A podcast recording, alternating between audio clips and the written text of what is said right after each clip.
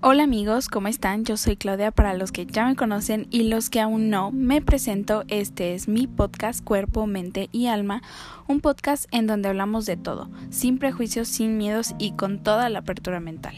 Este es un espacio para compartir y disfrutar. Quédate aquí para compartir nuestro próximo episodio.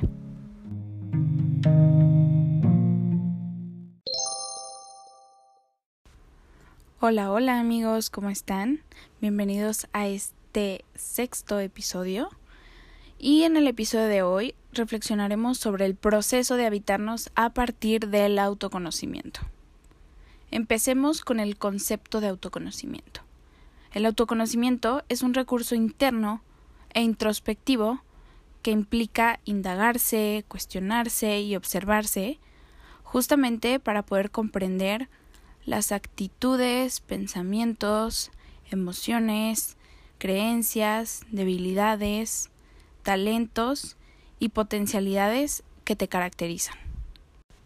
Es una manera de abordar tu experiencia de vida hasta este momento, influir positivamente en tu proceso creativo, ¿no?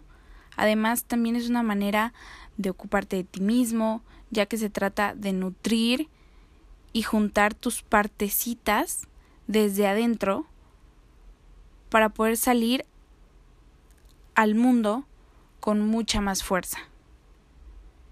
Estar en un proceso realmente muy personal, introspectivo, también te invita a reconocerte como tu propio sanador y salvador,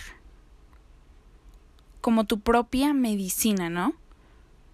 Pero también me parece importante recalcar que uno no puede sanar si no toma conciencia primero, porque a lo largo del tiempo adoptamos la creencia de que todo lo que nos ocurre es por fuera, ¿sabes? Que aquello que nos pasa es por karma, por mala suerte, y automáticamente soltamos el control y la responsabilidad y esa vida inconsciente cree que las decisiones que tomamos o los resultados que obtenemos en realidad no tienen que ver con nosotros, sino con algo más grande. Pero tomar conciencia tiene que ver con aceptar que al final de cuentas somos energía, ¿no? Que somos información y por lo tanto todo está interconectado y comprender que si decido cambiar mi historia, primero tengo que cambiar mi manera de percibir el mundo. Y también es comprender que nadie puede venir y decirte qué hacer, ni sanarte mágicamente, sino que tú mismo y solamente tú tienes el poder de tomar el control y tomar fuerza, de hacer el trabajo duro e ir por aquello que crees y que quieres. Y que hacerte consciente de ti mismo es reconocer tu pasado, aceptar tu oscuridad, tus heridas, las situaciones dolorosas que tuviste que vivir y los aprendizajes que esto te trajo. Darse cuenta de que todo lo que ocurre tiene un sentido, un para qué. Y entonces muchas veces autoconocerse también implica que te sumerjas, que llores, que te enfrentes cara a cara contigo mismo, justamente para comenzar a comprender por qué te pasa lo que te pasa o por qué eres como eres. Y trascender lo que ya no va más con tu actual manera de ser. Y creo que ahí está el verdadero propósito del autoconocimiento. Permitirte ser cada vez más tú y menos de todo aquello que los demás te quieren imponer. Por supuesto que no es fácil y por supuesto que lleva tiempo y seguramente estaremos toda la vida tratando de ir hacia el centro, ¿no? Hacia la esencia, hacia lo genuino, porque ahí vive nuestro verdadero ser. Ese ser que no finge, que no trata de encajar, que se expresa con total libertad y que toma decisiones para su propio bienestar. Ese ser que simplemente es. Entonces, iniciar un camino de autoconocimiento implica indagar, cuestionar, buscar y hacerse preguntas que te hagan tomar conciencia de quién eres, qué te gusta y en qué eres bueno, cuáles son tus debilidades y obviamente cuáles son tus cualidades positivas para poder llevar una vida sana y equilibrada. Y con esto no pretendo venderte fórmulas mágicas, ni decirte cómo hacer las cosas. Solo quiero compartirte de mi experiencia y desde mis vivencias herramientas que me cambiaron la vida y que me ayudaron a reconocerme como un individuo. Me parece súper clave comenzar a cuestionarse todo. Y si solo, si sola, no puedes encontrar respuestas a las preguntas que te haces, entonces permítete apoyarte en herramientas que te ayuden a profundizar en ti. Porque las respuestas están ahí. Siempre están ahí. Siempre han estado ahí. Lo que pasa es que a veces no podemos o no queremos verlas. Y también me parece súper importante recalcar que transitar un camino de autoconocimiento necesita de mucha autocompasión. Es decir, no autosabotearte, no castigarte, ni ser duro contigo mismo mientras te vas descubriendo. Se trata más bien de comprender tu propia ciclicidad y aceptar los procesos. Aceptar esos procesos que te toca vivir y que no serán para nada iguales ni durarán lo mismo que los procesos del otro. Y está bien que así sea. El autoconocimiento va de la mano con el amor propio, porque a medida de que nos vamos conociendo y vamos abarcando nuestras profundidades, muchas veces vamos a necesitar apoyarnos en lo que nos hace bien para sostenernos.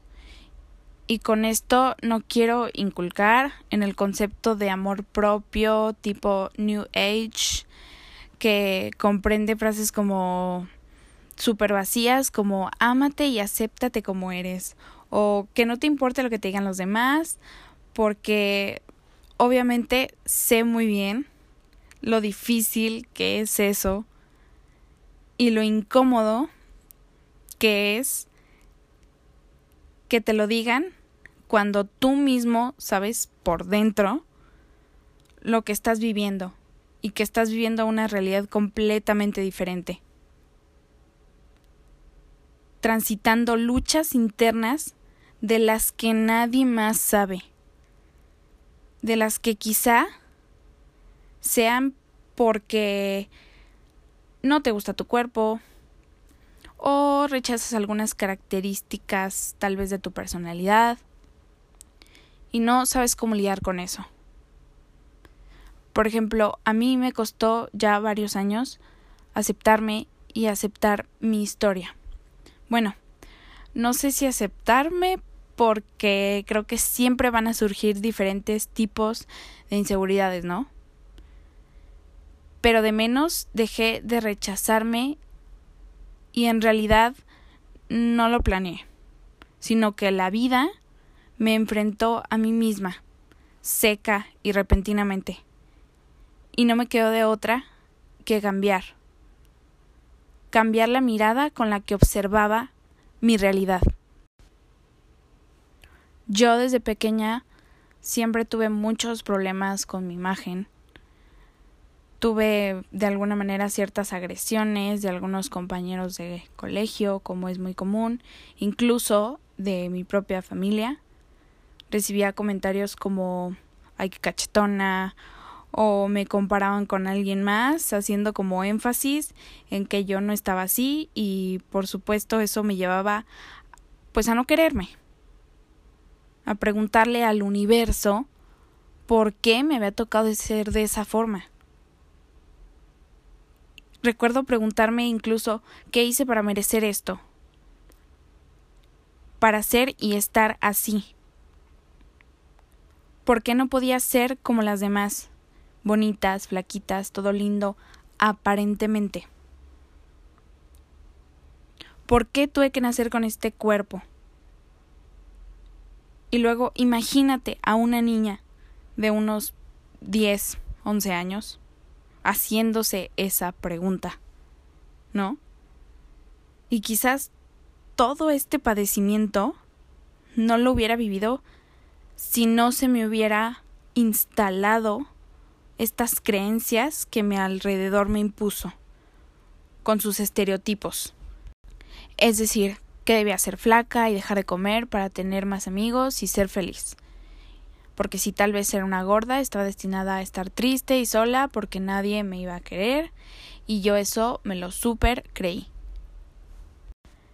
Y es muy difícil eliminar esas creencias porque muchísimas de nosotras crecimos con la idea de la existencia de cuerpos perfectos, de ciertos estándares de belleza, de ser de determinada manera para encajar, y creo que las nuevas generaciones que vienen por suerte ya van a estar mucho más reconstruidas y quizás este tipo de asuntos ya no van a estar tan vigentes. Bueno, eso espero.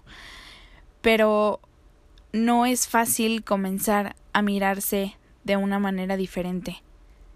Y tampoco es algo que se dé de pronto, así, que despiertas un día llamándote y ya con todas esas fuerzas queriéndote, aceptándote, no, no, no, no, para nada.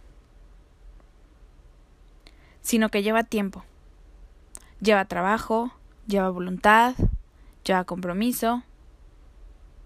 Justamente para poder abrazarnos, ser autocompasivos y estar ahí aún esos días en los que no nos queremos nada, ¿no? Y el amor propio que va más allá de aceptarse y de quererse. También abarca encontrar lo positivo de ti mismo y potenciarlo. Y obviamente también aceptar que tenemos una parte oscura, que también forma parte de nosotros y de nosotras, y que es justamente esa parte la que nos permite ser resilientes y transformarnos en una mejor versión. Una parte fundamental del amor propio es el autocuidado y de qué tan seguido y cómo nos nutrimos de lo que nos hace bien y en ese tomar conciencia del que les hablaba recientemente surge el cuestionamiento para ver en qué lugar estamos parados no es solamente cómo nos vemos, sino también empezar a cuestionarte absolutamente todo. Por ejemplo, ¿me hace bien este vínculo? ¿Cómo me hace sentir mi entorno? ¿Cómo me cuido? ¿Me ignoro o me presto atención? ¿Qué tan conectada, conectado estoy con mis deseos? ¿Estoy en mi zona de confort? ¿O me estoy animando a cumplir mis sueños? Cuáles son mis miedos, cómo puedo trascenderlos. El autocuidado y el amor propio no son acciones egocentristas, sino que son actos de conciencia y responsabilidad propia. Tómate un momento y piensa cuántas veces te hicieron creer que eras egoísta por pensar en ti mismo. O cuántas veces tú mismo te sentiste culpable al ocuparte un poquito de ti o al tomar decisiones con las que tal vez otros no estaban de acuerdo.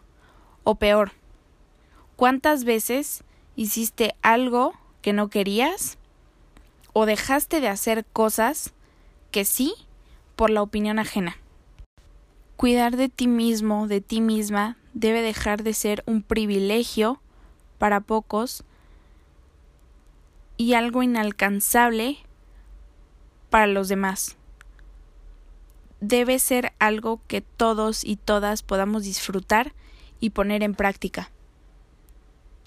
Por supuesto que cada uno, cada una, lo hará a su ritmo, respetando tus propios procesos y cada uno va a llevar a cabo diferentes maneras de potenciar ese autocuidado, ¿no? Pero también me parece importante destacar que el autocuidado es completamente aplicable en la vida diaria y lo podemos incorporar a nuestra cotidianidad, nutriéndonos de lo que tenemos a la mano. Además, nos hicieron creer que nuestro cuerpo físico es lo único que importa a la hora de estar saludables, porque es lo único que los demás pueden ver de nosotros y lo único que quieren que nosotros mismos veamos. La sociedad no quiere que nos ocupemos de lo que está dentro porque sabe que si lo hacemos, crecemos, nos empoderamos y descubrimos nuestro potencial.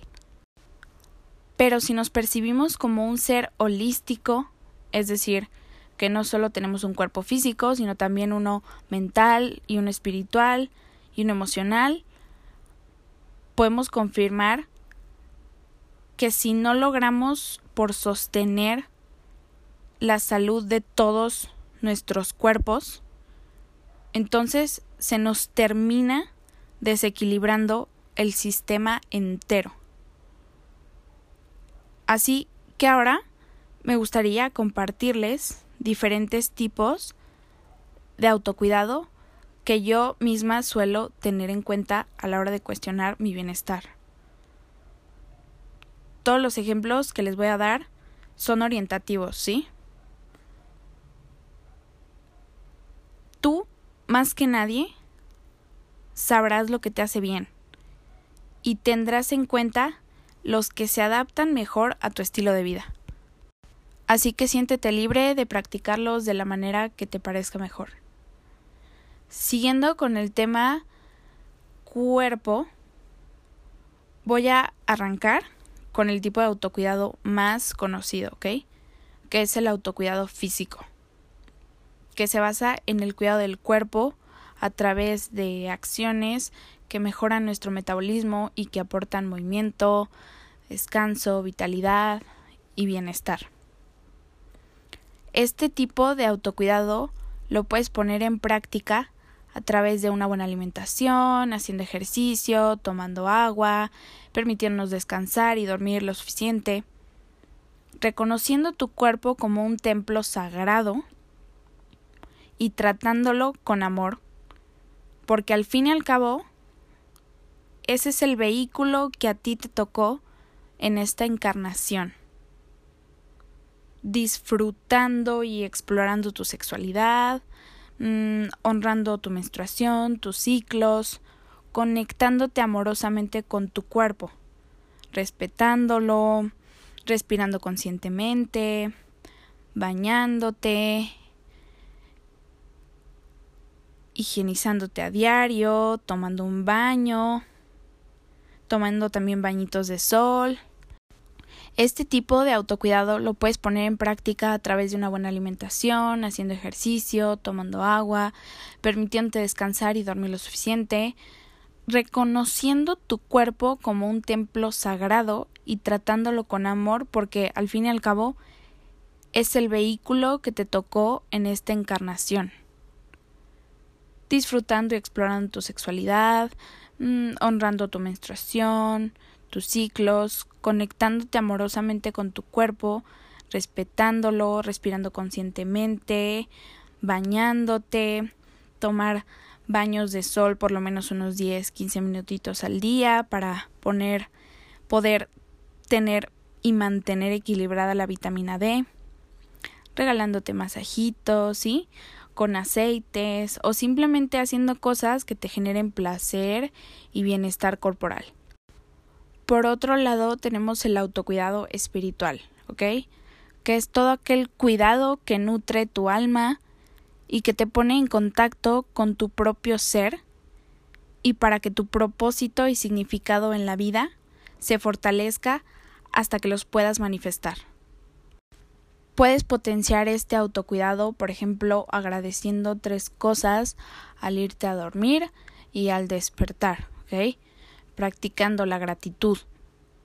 Después también puedes realizar pequeños o grandes rituales para conectarte con tu presente, mm, hacer limpiezas energéticas cada vez que, que tú lo creas necesario, armando altares, así como espacios sagrados a los que puedas acceder para estar en conexión contigo mismo, estando en contacto con objetos energéticos que remitan a los cuatro elementos como los, los cristales, las plantas, las velas, los saumerios, las aguas preparadas, intencionadas o alquímicas, escuchando y haciéndole caso a tu intuición, a tu intuición, cuidando, protegiendo y amando a nuestro niño interior, meditando o intencionando tus deseos.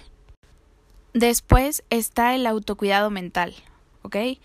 Que está conformado por actividades que desafían y nutren tu mente al mismo tiempo que te permiten ampliar tus conocimientos, aprender nuevas habilidades y cultivar y potenciar tus capacidades intelectuales.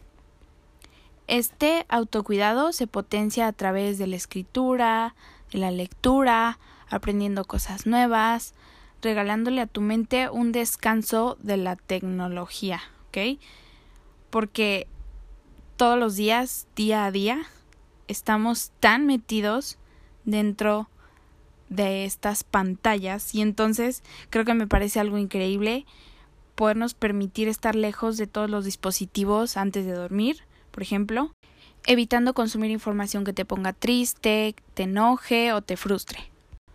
También está el cuidado emocional, que este tipo de cuidado te permite estar en conexión pura con tus emociones, facilitando la observación sin juicio de tus patrones de conducta y sus desencadenantes, y ayudándote a cuestionar tus propias estructuras emocionales. Sirve para poder encontrar nuevas maneras de resolver situaciones emocionales en vez de reprimirlas, ¿no? Y esto suele suceder muchísimo porque la sociedad nos inculcó que hay que estar siempre bien, siempre activos, entonces no nos permitimos darle espacio a esa emoción y entonces la reprimimos o simplemente la ignoramos, haciendo de cuenta que no está ahí.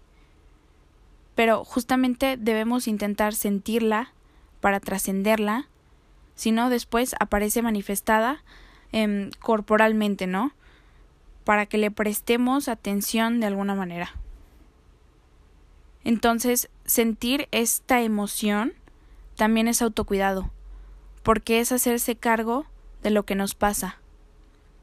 Y este tipo de autocuidado se potencia canalizando las emociones a través de terapia, abriéndote a compartir tus experiencias con los demás, pidiendo ayuda o simplemente llorando literal a moco tendido si es que lo necesitas.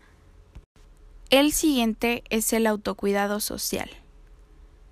Los seres humanos somos seres sociables por naturaleza y aunque este tipo de autocuidado pueda resultar diferente para personas introvertidas y extrovertidas, es necesario entender que la importancia de la conexión sana con los demás es vital para poder sentirnos acompañados para poder sentir ese acompañamiento, esa contención, comprensión, empatía, etcétera, ¿ok? Y además también se trata de elegir bien de quienes nos rodeamos. Porque si todavía nos relacionamos con personas que vibran de una manera que no nos gusta, que nos generan malestar, que nos bajan la energía con su sola presencia, pues entonces nos vemos obligados a mantener vínculos que ya no queremos mantener. Y probablemente haya que trabajar mucho en este tipo de autocuidado. Y lo puedes potenciar eligiendo conscientemente a quienes permites entrar en tu vida.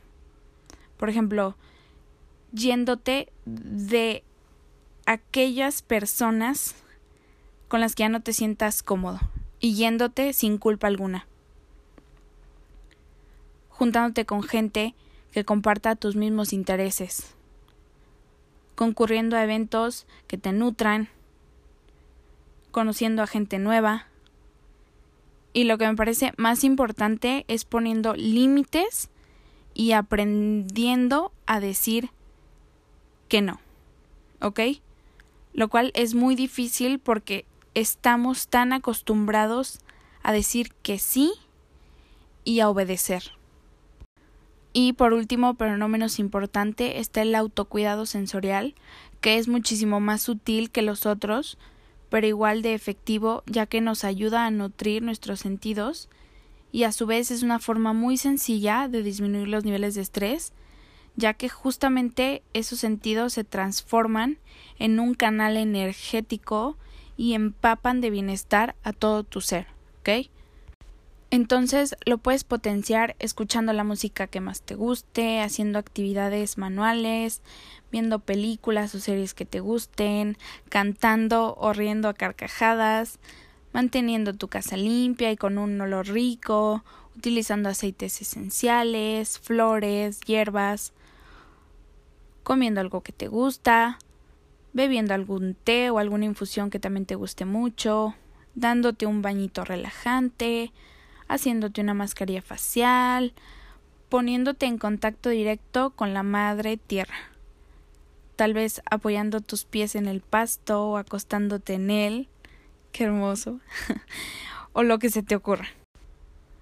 El autocuidado es un camino de vida y una vez que empiezas a ver los efectos de maternarte a ti mismo, probablemente quieras ocuparte de ti siempre. Lo importante es respetar nuestros tiempos, nuestra ciclicidad, nuestros procesos y reconocer que no siempre vamos a estar bien, que no siempre vamos a saber cómo actuar, que no siempre estaremos conformes con nuestra manera de ser y, estás, y estar tranquilos también vivenciando eso entendiendo que no siempre tendremos ganas de ocuparnos y eso no implica fracasar, ¿ok? Porque así como todo es un ciclo, también llegará el momento en el que te permitas brillar, te permitas vibrar alto, en el que comprendas tu valor y lo compartas con el mundo. Lo importante es disfrutar el proceso de habitarnos, de conocernos y de descubrirnos. Dejar de buscar afuera para encontrarnos adentro y florecer.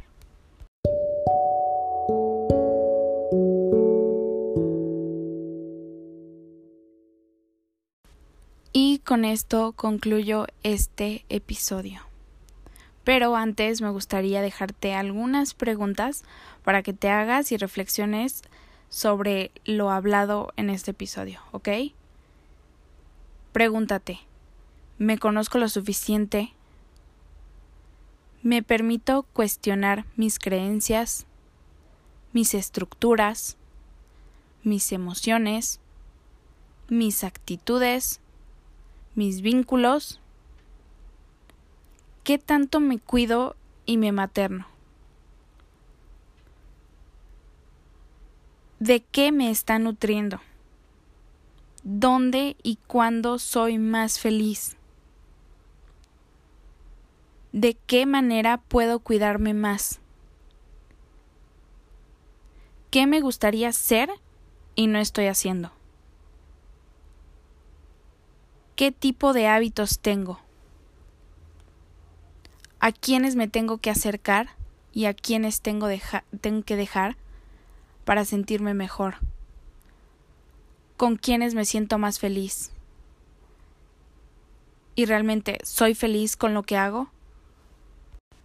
Y por último, te invito a hacer una lista de aquellas cosas que más te gusten de ti y que te hagan brillar.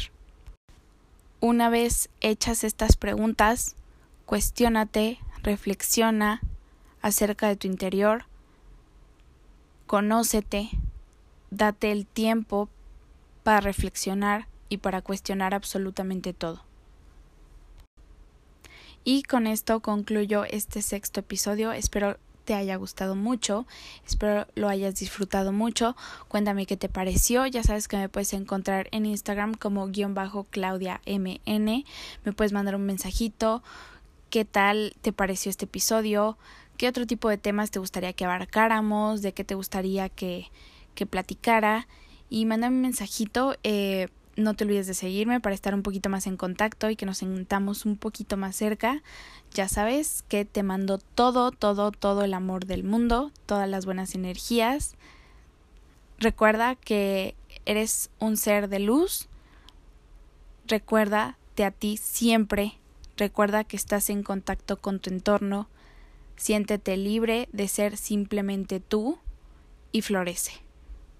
Nos vemos en un próximo episodio. Bye.